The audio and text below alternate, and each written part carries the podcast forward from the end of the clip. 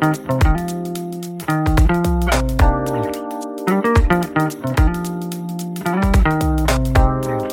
现在收听的节目是《细菌漫播》。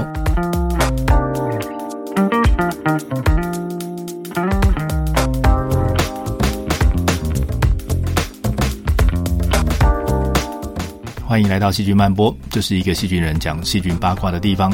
我是陈君尧，很高兴在这里跟你分享一些细菌的故事。今天我们来看看细菌跟火的关系。我们先来看看在实验室里怎么用火来控制细菌，接着来看看森林大火过后细菌要怎么样才能活下来。最后，让我们来看一下被烧到升天的细菌到底会有什么样的命运。希望你会喜欢今天的节目。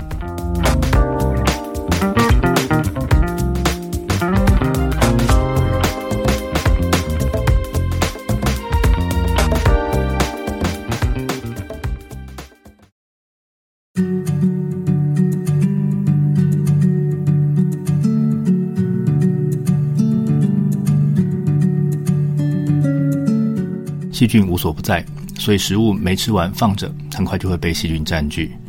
当你打开锅盖，食物只要一接触到空气，就会被空气里面的细菌接种。咬一口食物的时候，食物就会被嘴里的细菌接种。饮料吸一口就会被口水里的细菌接种。它在接种之后，细菌就会在这些食物里头生长。不过呢，如果这个食物在接下来三十秒之内就会被你吞进肚子里，那当然就没有什么太大的关系了，因为细菌还来不及长多少。所以你不会有感觉，对你来说也不会有健康上的威胁。但是如果放的时间长一点，又没放进冰箱，那这些细菌就会慢慢长满你的食物。在实验室里养细菌，也得面对这个细菌无所不在的问题。在操作的时候，我们会使用无菌操作台，里面的空气是经过过滤的，是无菌的，这样才能在养细菌的时候避免其他细菌污染，只留下我们刻意要接种的细菌。我们必须要确保碰到培养基的所有东西都是无菌的。那用它沾了某一种细菌之后，再把它带到培养基里面，才会只养出这种我们想要的细菌。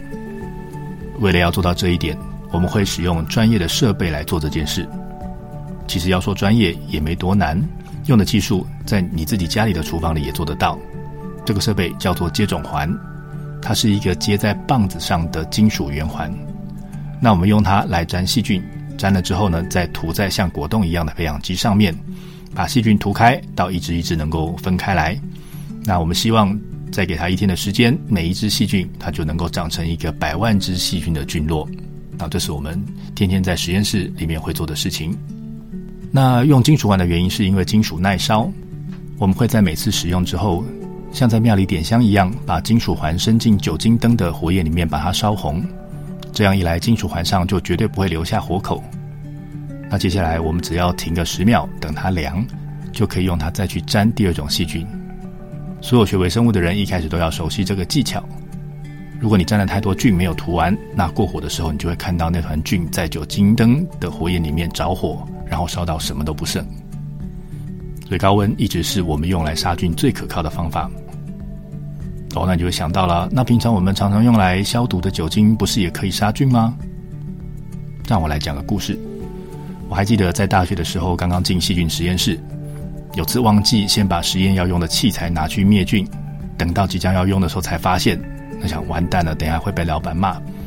就那个时候我就想说，嗯，酒精喷在手上也可以杀菌嘛，那我把要用的这些器材管子泡在酒精里面五分钟好了，这样一定就可以了吧？嗯，不对，好，那我再泡久一点，泡十分钟好了，这样应该可以了吧？结果那次的实验污染得乱七八糟，从此我就牢牢记得酒精不可靠的这个结论。酒精可以大幅减少细菌的量，但是呢，不见得能够杀光所有的细菌。要杀菌，不见得要用火烤，你只要加热，用高温来灭菌，其实是个很好用而且很常用的方法。你平常在超市里面看到的很多食物都经过高温处理过。比如说，你买的牛奶就经过一百二十度处理五秒这样子的高温灭菌。那平常你在厨房里面会把东西煮开煮滚，哦，那这个也是用一百度的高温来灭菌。在高温下，细胞里面有很多分子会因为加热而变质断裂。那细菌的细胞里面也发生这种事情的话，细菌就死掉了。所以这是一个处决液体里面细菌一个很好的、而且简单的方法。但是呢，有些细菌是没有办法用滚水烫死的。这些细菌会形成内孢子，那内孢子是细菌预计环境要变坏的时候，先让自己脱水浓缩，变成了一个休眠的细胞。那它可以用这样的形式睡过整段这个很糟糕的时光，等到环境变得比较好的时候，水分充足了，养分充足了，它再像种子发芽一样，长回原来的细胞的样子。为了要杀死已经变成内孢子的强悍细菌，我们除了要用高温之外，同时也要有高压。一般在实验室里面会用高温高压灭菌锅，把需要消毒灭菌的这些东西通通都放进去，然后用一百二十一度的高温，再加上高压蒸汽，来把细菌跟内孢子通通都杀掉。高温高压灭菌锅其实就是你家压力锅的专业升级版，效果呢也像你用压力锅炖肉一样，肉都可以炖烂了，细菌当然也就烂了。我常常说，退休之后如果不能做实验，那我应该要在厨房摆一台熟悉的灭菌锅来做料理。在这边讲到的用到高温的方法，有时候会破坏食物的成分。我讲的食物包括了人的食物，也包括细菌培养基里细菌的食物。万一有这种顾虑的时候该怎么办呢？有个也是厨房里会用到的方法，不加热就能够去掉细菌。这是什么方法呢？就是过滤，就像你拿筛网筛过面粉，或者是拿滤纸去滤咖啡一样。我们也可以用很细的过滤膜来滤掉细菌，这样就可以除掉细菌，然后又不用加热了。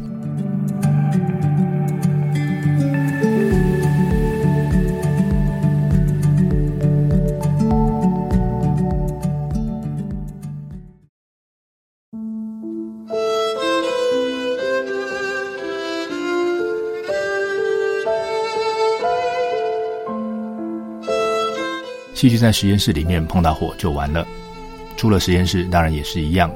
即使是在没有人的野外，细菌也会有碰上火神的机会。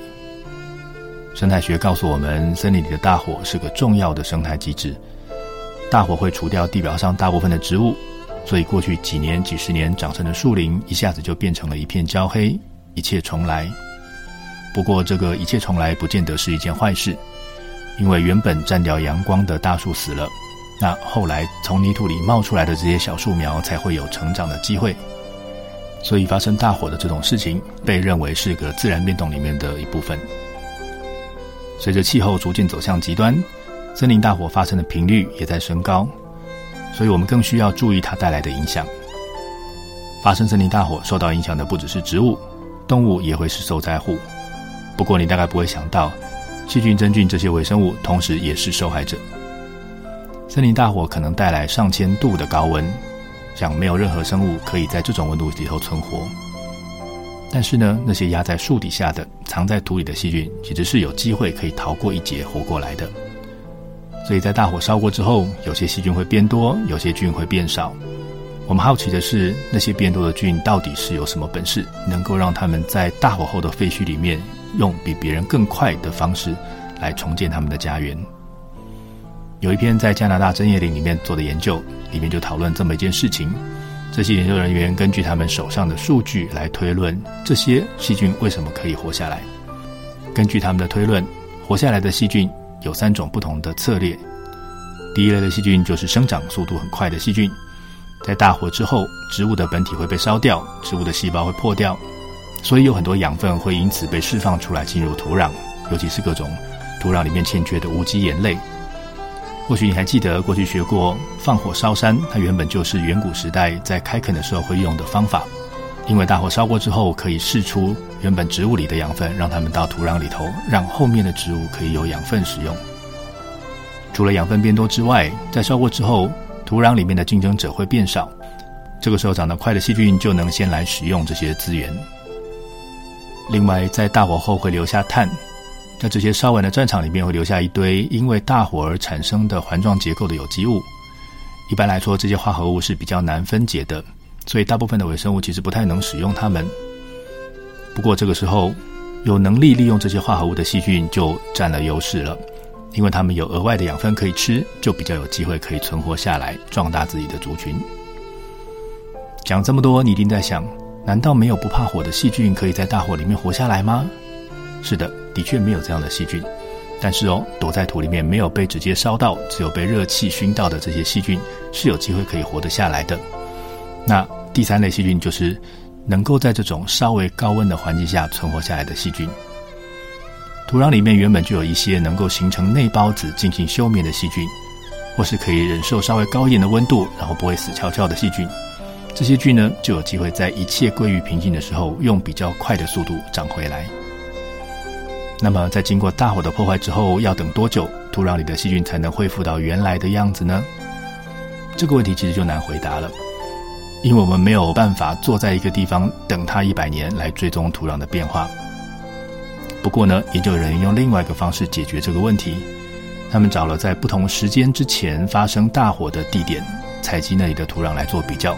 比如说，你可以找十年前发生大火、二十年前发生大火的两个地方来做比较。那用这个方法呢，来推估大火之后细菌组成的改变，就能够知道在这个过程里面细菌怎么样的变化。那用这样的方法呢，你就可以知道土壤里的细菌要经过多少年之后才会逐渐走向稳定。不过，他们发现，在大火后几十年的土，以及大火后一百年的土，其实在细菌组成上还是有明显的不同。显示几十年可能还是不够长，给他一代人的时间，可能还是没有办法完全恢复成原来的样子。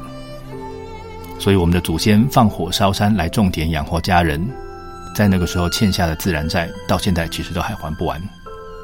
以上资讯主要来自二零二二年《ISME Journal》上面的报道，以及二零一九年《Soil Biology and Biochemistry》上面的报道。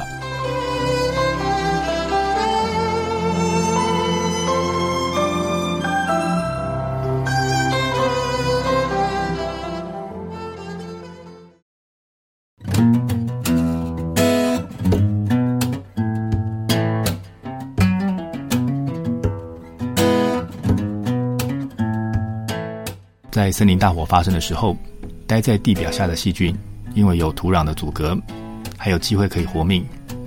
那么，在地表以上的细菌，就会是直接处在烈焰地狱里头，大概就只能认命被烤成细菌干了吧。大火中大部分细菌的命运的确是这样，但不是只有这一个下场而已。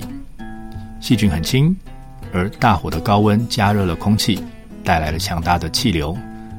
这个气流可以把包在小液滴里面或者是粉尘上的细菌往上带，很快的就会离开火场，然后向四面八方扩散开来。你可以回想一下，每次看到火灾的时候，火灾现场的那个黑烟可以飘到多大的范围，那就知道这个其实是一个可以让细菌远离故乡的大好机会。不过，原本细菌待在土壤里面可以受到保护，现在向上飞到了空中，就要面对完全不一样的挑战了。空气里面比较干，细菌带的异地可能会变小，让细菌干死。而且阳光里面的 UV 可以直接照射到细菌的身上，造成细菌的伤害。所以它们就算躲过了火焰的伤害，在空气中也不见得能够好好存活到下一个地点。我们来看一篇二零二一年的研究，这群美国佛罗里达大学的研究人员真的去放火，然后来看细菌的命运。这个放火不是在做坏事。它其实是一个林业管理里面常用的方法。管理人员会定期放火烧掉大树以外的东西，包括掉落下来的枯枝落叶，或者是在林下的这些植物，以免这些东西累积的太多而引发更严重的大火。这些研究人员在佛罗里达州八个不同的地方放火，而且在放火的前后去收集空气来采样。那他们要做的事情是分析大火对空气里面微生物的影响。他们发现，在放火之后，空气里的颗粒带有微生物的数量会变成放火前的五倍。显然，有大量微生物会利用这个机会出远门去玩。他们还收集了烟里面的空气微粒来做细菌培养。实验结果证实了烟里面的细菌是活的，而且活菌的数量大概比放火前要增加了十倍。他们也鉴定了这些被培养出来的细菌，发现这些菌主要是土壤里的细菌。或者是附着在植物表面以及植物体内的细菌，所以这些细菌真的是从被烧的地方的地表来的。根据他们的估计，放火后释出的空气里，大概每立方公尺可以有接近十的十次方，也就是一百亿只细菌。如果乘上空气的体积，那数字更是不得了，我都不知道该怎么算了。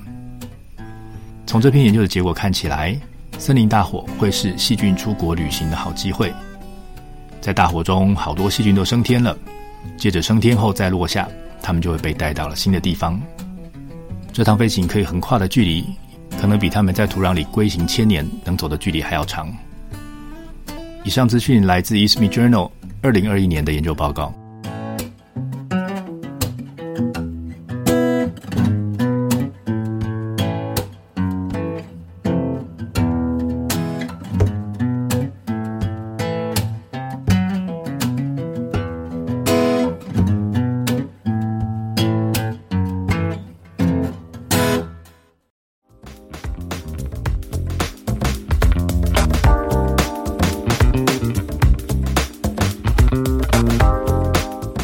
今天的节目要结束了，我们今天带着大家到实验室里面养细菌，让你知道了森林大火对细菌会造成什么样的筛选，以及知道森林大火会帮助细菌传播。